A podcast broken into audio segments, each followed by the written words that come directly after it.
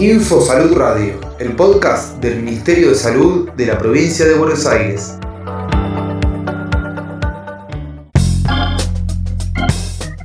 ...13 de abril... ...Día de la Kinesióloga y el Kinesiólogo... La fecha se debe a la creación de la primera escuela de kinesiología en la Universidad de Buenos Aires en el año 1937 por iniciativa del doctor Octavio Fernández. La kinesiología es una disciplina que tiene como objetivo recuperar, mejorar y rehabilitar la capacidad física de las personas a partir de las consecuencias respiratorias evidenciadas por el COVID-19, las y los kinesiólogos tienen un papel clave en la recuperación de la función pulmonar y disminución de tiempos de hospitalización en pacientes.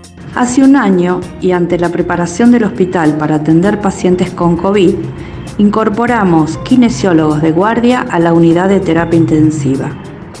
Ellos han desarrollado una gran tarea en el manejo y rehabilitación respiratoria de los enfermos de la unidad en la etapa aguda.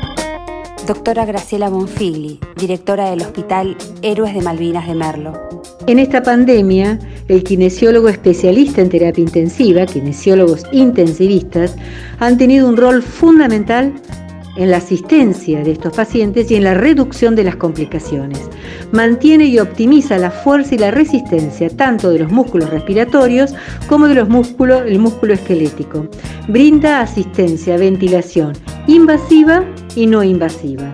No invasiva, por ejemplo, CPAP, PPI, alto flujo, e invasiva a través de los respiradores, evitando las complicaciones asociadas a la ventilación mecánica doctora Laura Mazantonio, directora asociada del Hospital José María Jorge de Almirante Brown. El rol del kinesiólogo en esta pandemia no solamente es en la fase aguda, sino también en la fase crónica en rehabilitación. Soy Susana Alonso, directora del Hospital Subzonal Jorge de Rehabilitación. La misión de nuestro hospital es la rehabilitación neuromotora, cardiorrespiratoria, cognitiva y la rehabilitación y la habilitación son procesos destinados a permitir que las personas con discapacidad alcancen y mantengan el nivel óptimo de desarrollo físico, sensorial, intelectual, psicológico y la rehabilitación abarca un amplio abanico de actividades. También el tratamiento fue kinésico respiratorio y también neuromuscular. ¿Para qué? Para mejorar la capacidad funcional respiratoria, reducción de la fatigabilidad, reducción de la disnea y de la tos eh, seca. Y bueno, la reeducación ventilatoria ha sido fundamental para mejorar las capacidades pulmonares de los pacientes externados, ya que luego de este periodo el paciente puede comportarse como un patrón de patología restrictiva por lo cual se realizan las tareas de mejoramiento en la parte de kinesiología. Esto es en la parte kinesiológica, en la parte neuromuscular, también el tratamiento de rehabilitación neuromotora se implementa en forma transversal.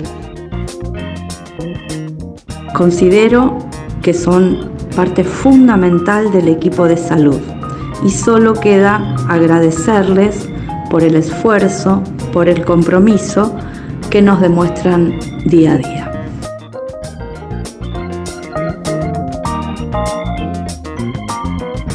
Ministerio de Salud de la Provincia de Buenos Aires.